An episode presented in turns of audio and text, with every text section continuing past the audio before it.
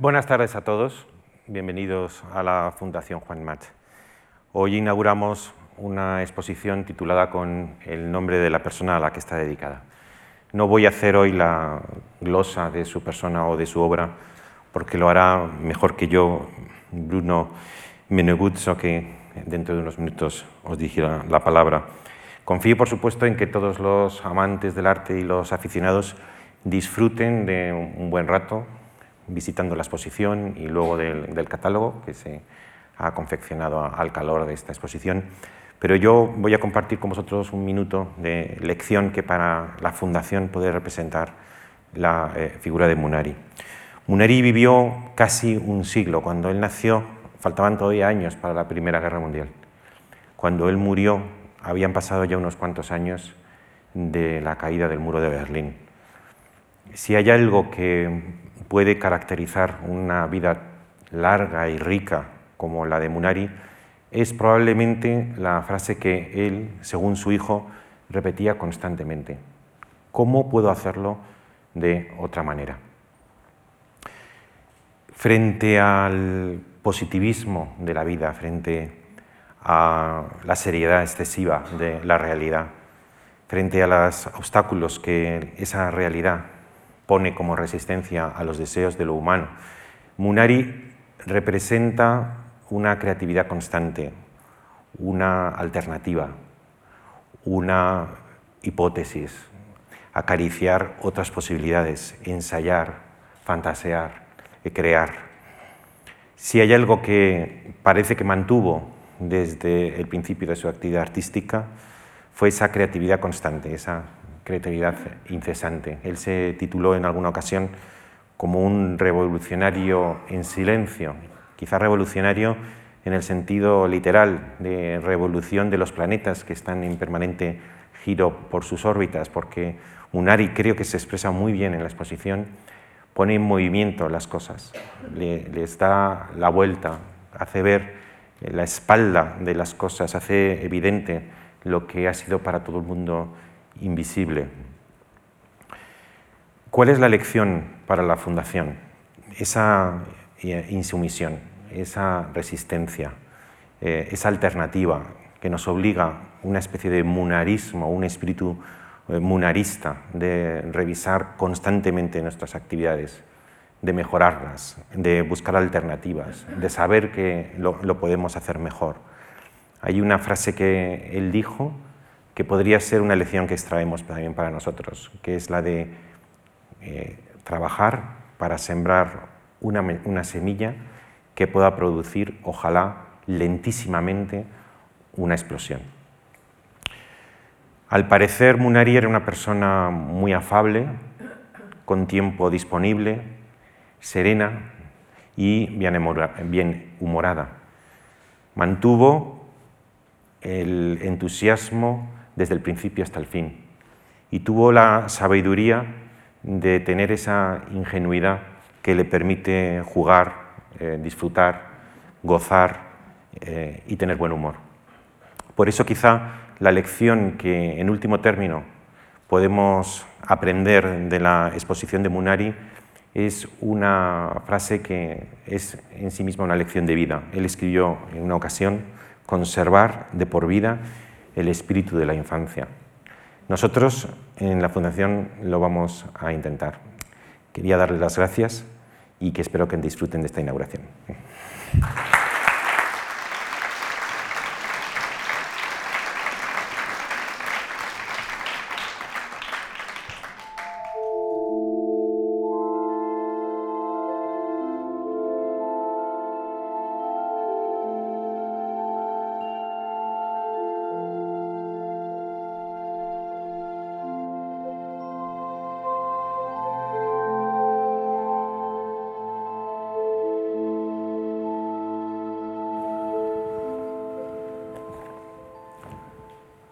Buonasera signore e signori.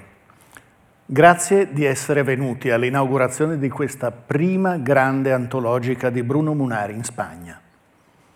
È per me doveroso fare un ringraziamento a chi ha voluto e pensato questa mostra, a Xavier Gomà, direttore della Fondazione Juan Marc, e soprattutto al direttore dei musei e delle esposizioni, Manuel Fontan del Giunco, ad Aida Capa, responsabile del progetto espositivo, a Marta Ramirez, Giorgi Sanghino, Beatrice De Rugo, Alfredo Casassola e a tutti quelli che l'hanno resa possibile, a tutto lo staff della Fondazione che si è dimostrato paziente, efficace, professionale e appassionato. In una parola, eccezionale. Sono stato molto felice di lavorare con loro in questa impresa che non è stata semplice. Dunque, Bruno Munari. Munari non è una figura molto conosciuta in Spagna, o perlomeno non è conosciuto così come è conosciuto in Italia, negli Stati Uniti o in Svizzera o in Giappone, dove è quasi venerato. E quindi è necessaria una breve biografia, una piccola biografia standard. Bruno Munari è nato a Milano nel 1907 ed è morto sempre a Milano nel 1998. Ha cominciato come secondo futurista alla fine degli anni venti e ha attraversato tutta la modernità fino ad arrivare alla cosiddetta postmodernità. In quei 70 anni di lavoro, sono tanti 70 anni di lavoro, è riuscito a toccare tutti i campi disciplinari creativi, dall'arte al design, alla grafica, alla curatela delle mostre, per approdare infine alla pedagogia, per cui ha creato un metodo operativo negli anni 70 che è tuttora usato a quasi 25 anni dalla morte. Così, Munari è un personaggio che ha vissuto la lotta, l'ascesa, il successo e il declino della cosiddetta modernità storica, di quell'attitudine generale di rinnovamento che percorre i primi decenni del XX secolo sull'onda di un'idea di progresso irreversibile. Fin qui però sarebbe uno dei tanti autori e artisti che hanno vissuto il loro tempo. Ciò che ci interessa invece è capire la sua importanza. Bruno Munari è importante perché è riuscito a viaggiare tra i territori linguistici con leggerezza è riuscito a passare appunto attraverso l'arte, il design, la grafica, l'invenzione, la pedagogia e l'insegnamento, grazie a uno stesso identico metodo applicato con grande rigore. Il metodo è quello di scoprire il limite delle cose che ci circondano, spingersi fino al limite di un linguaggio, di una tecnica o di una tecnologia. Vi faccio un esempio. In mostra troverete un gruppo di xerografie originali. Si tratta di una serie di opere di Bruno Munari fatte con una delle prime macchine fotocopiatrici. Ora, una macchina fotocopiatrice è fatta per essere un duplicatore, un moltiplicatore identico a un originale. Ebbene, Munari riesce a fare opere uniche da una fotocopiatrice. Basta muovere il foglio da riprodurre o inserire oggetti che si possono muovere. È qualcosa che abbiamo fatto tutti per divertimento, ma questa azione che per noi è insignificante, se applicata coerentemente più volte e con la consapevolezza di un esperimento, significa spingersi fino al limite estremo di quella macchina. Nata per riprodurre, contiene in sé potenzialità inespresse che arrivano al suo opposto. È questa la dimostrazione di cosa si può fare attraverso un metodo che viene applicato alla tecnologia e che più in generale si può applicare a tutte le azioni della nostra vita. Significa chiedersi se una cosa si può fare anche in un'altra maniera rispetto a quella solita che ci hanno insegnato, come se affrontassimo il mondo con le nostre conoscenze ma senza pregiudizi, come avviene in un bambino quando si guarda attorno.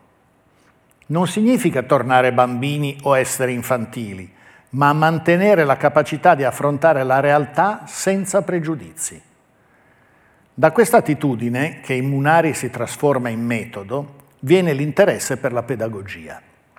Un interesse che si manifesta inizialmente in maniera quasi tradizionale, a partire dal 1945 attraverso la creazione di libri per bambini di grande successo e poi diventa a partire dalla metà degli anni 70 un vero e proprio metodo pedagogico, un metodo non di insegnamento, ma un metodo di creatività che mira a tirare fuori la creatività che è in noi, in tutti gli esseri umani. Allora, tanto vale partire da piccoli, quando c'è una tabula rasa nel nostro cervello, una specie di territorio vergine, senza dover prima cancellare tutti gli stereotipi e le false credenze che vengono instillate giorno dopo giorno dalla famiglia, dagli amici, dalla società, dai media. Il metodo funziona tanto bene da essere stato brevettato e i bambini di, e i ragazzi di Madrid avranno modo di sperimentarlo nella mostra. Questo per quanto riguarda la pedagogia, che gli ha creato un pubblico di insegnanti entusiasti fino alla venerazione. Ma Munari è molto di più. Munari era ed è un'anomalia nella modernità, perché non era né un artista, né un designer, né un grafico, né un inventore, né un consulente aziendale, ma era tutte queste cose insieme e contemporaneamente. Sfuggiva alle discipline, ai territori definiti un'attitudine pagata a duro prezzo in un'epoca, la modernità appunto, in cui ci si doveva specializzare in qualche disciplina per essere apprezzati o riconosciuti. Invece, adesso che tutto è cambiato, che la modernità si è trasformata in postmodernità o neomodernità, questo modo di essere creativo è diventato quasi un esempio della capacità di attraversare i territori, è diventato il simbolo della flessibilità, della leggerezza, della capacità di trasformare rapidamente le tecnologie e di piegarle a una visione fluida del mondo. Viviamo in una società liquida, dice Sigmund Bauman, come è sempre stato fluido Bruno Munari. Questa sua eredità abbiamo cercato di metterla nella mostra. Ora, da queste premesse capirete che fare una mostra su Bruno Munari è oggettivamente difficile, perché una mostra si sviluppa lungo un percorso che prevede di vedere prima una cosa, poi l'altra e l'altra ancora, mentre si deve costantemente pensare che tutti questi progetti e tutte queste opere sono un tutt'uno e sono state realizzate spesso contemporaneamente. E questa è la cosa difficile da far vedere in una mostra. Per questo eh, l'abbiamo divisa in sezioni che non sono le solite suddivisioni cronologiche o tipologiche, ma sono sezioni che parlano più di attitudini creative. Essere nel tempo, dalle due alle tre alle quattro dimensioni, metodo come metodo, superare il limite, annullare il tempo, scoprire il mondo. Sono delle attitudini creative che costruiscono tutte insieme il personaggio a 360 gradi, cosa di cui vi accorgete se guardate con attenzione opera dopo opera. Molte di esse potrebbero essere in un'altra sezione e viceversa. Infatti, per quanto vaste siano le definizioni che abbiamo dato alle singole sezioni, c'è sempre qualcosa che sfugge alla regola, che scappa fuori, e questo, tra l'altro, è molto munariano. È come se vi si chiedesse, a voi e a tutti i visitatori, di stabilire delle relazioni tra gli oggetti, tra i disegni, tra le opere che vedete qui, in modo da costruirvi la vostra mostra personale. Ecco, essere creativi all'interno di un metodo è anche questo. Anche visitare questa mostra è in un certo senso immedesimarsi in Bruno Munari, il quale aveva come scopo di tutta la sua azione nell'arte, nella grafica, nel progetto industriale o artigianale, quello di esercitare la sottile arte della maieutica, cioè di tirare fuori dall'interlocutore quello che già era dentro l'interlocutore. Bruno Munari fa tutto questo con estrema delicatezza, con la leggerezza di chi ha affermato che bisogna fare la rivoluzione senza che nessuno se ne accorga. In questa profonda azione maieutica scendono dunque in campo soprattutto due elementi, la leggerezza e l'ironia.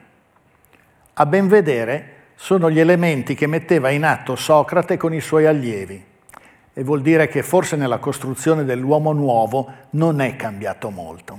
Grazie.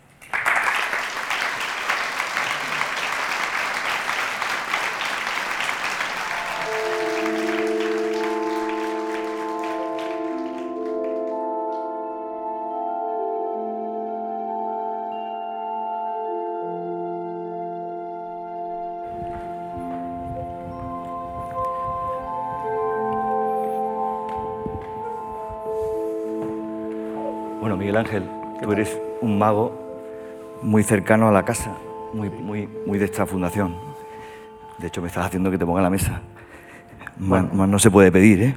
Quiero que tú también te sientas en casa. Hombre, es que no mucha gente sabe que, que en la fundación, tú lo sabes, que en la fundación, eh, en la biblioteca de la fundación, desde el año 88, desde que la donó un señor que se llamaba José Puchol, eh, que era bastante munariano, porque era ingeniero industrial, director de altos hornos, mago y coleccionista de libros de magia, pues eh, tenemos la, que probablemente sea una de las bibliotecas de magia más importantes del mundo. Y tú eres un, un, mago que viene con frecuencia a estudiar esos libros y a consultarlos. y, a estas alturas de la velada yo creo que no, no, hace falta insistir mucho, incluso para quienes no conocieran a Bruno Munari hasta esta tarde o ni siquiera hayan visto la exposición, con las palabras de Javier y las de Marco Menegusto y las imágenes que hemos visto, eh, pues parece muy obvio, ¿no? que así como el clásico decía que todas las artes aspiran a la condición de la música, eh, en el caso de algunos artistas más bien parece que aspiran a la condición de la magia y Munari es uno de ellos. Vaya, casi me emociona como mago, de verdad. ¿eh? La verdad es que a partir de eso sí, efectivamente yo creo que Bruno Munari tenía, tenía en su esencia la magia o las sensaciones mágicas y la búsqueda y la mirada del mundo a través de, su, de esas inquietudes mágicas. En su obra se percibe y efectivamente me alegro mucho que me hayáis invitado. Eso es así. Y de hecho, cuando empezamos a pensar en cómo organizar este acto inaugural, en el que se trata de celebrar la exposición y de pasarlo bien un rato, se nos ocurrió que podíamos invitar a Miguel Ángel, que conocía a Munari y que generara lo que va a hacer, que son siete números de magia en homenaje, de ilusionismo, en homenaje a, a Bruno Munari. Antes, cuando pensábamos que, iba, que íbamos a hacer y tú me convencías de lo que tenía que hacer es ponerme las gafas e improvisar, eh, nos acordábamos de eso de Chesterton, de la, pequeña obra de teatro de Chesterton que se llama Magia, en la que él dice, él era periodista, con lo cual lo puede decir sin que nadie se ofenda, que la diferencia entre un periodista y un mago, un prestidigitador, es que lo fundamental para ser mago es no explicar algo que ha sucedido y lo fundamental para un periodista es explicar algo que no ha sucedido. Con lo cual es muy obvio que el terreno común lo comparten los artistas y los magos, tú y Munari. Sí. Yo creo que Munari, esa cosa de no querer explicar, de que la obra de arte no se debe explicar, todo eso mm, rodea a toda su obra también un poquito de misterio. Y es cierto que en la magia ese misterio también se necesita como una forma de crear una realidad paralela que en el fondo no era lo que le gustaba a él, pero que yo creo que lo conseguía inconscientemente. Lo conseguía.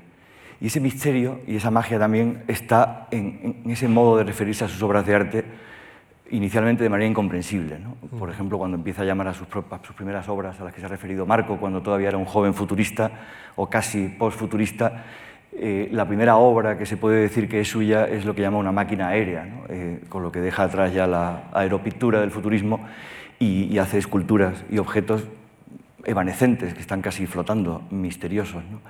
Y enseguida les empieza a llamar máquinas inútiles, que es una maravillosa definición de la obra de arte, ¿no? que la obra de arte no es más que una máquina inútil, ¿no? bueno, es que sin embargo es muy importante. Yo creo que debe ser inútil, es que si tiene utilidad, deja de tener valor y como arte. Y esto, cuando hablábamos antes, recordamos aquello de es tan importante las estructuras dramáticas, ¿no? de, que yo a veces lo vivo con él y su obra, que es, eh, hay que producir algo totalmente inesperado, pero totalmente inevitable. ¿no? Esto es lo que vamos a ver con tus siete homenajes a Munari.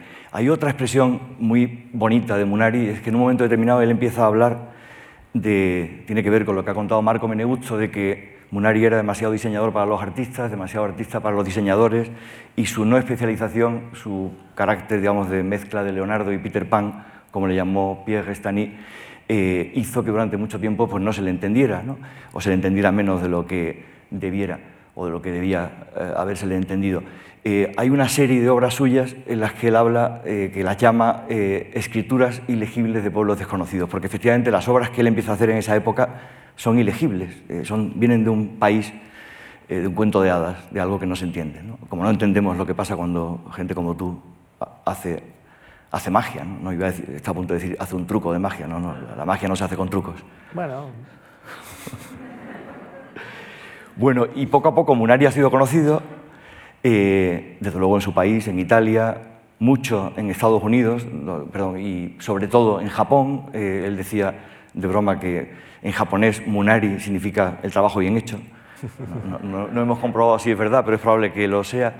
Y, más adelante en su obra hay eh, otra serie, otra serie de, digamos, de objetos a los que él llama fósiles del siglo XX.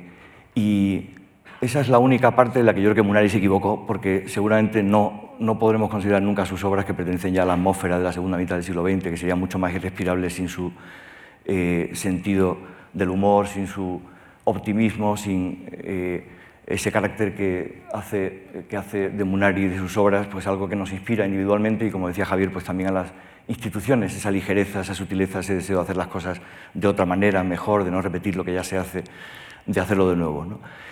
Em, yo creo que con esto, y con lo que ha dicho Marco y con lo que ha dicho Javier, te dejamos el campo libre para tu magia. Yo lo que me toca es hacer lo que tiene que hacer cualquiera que esté delante de un mago, desaparecer.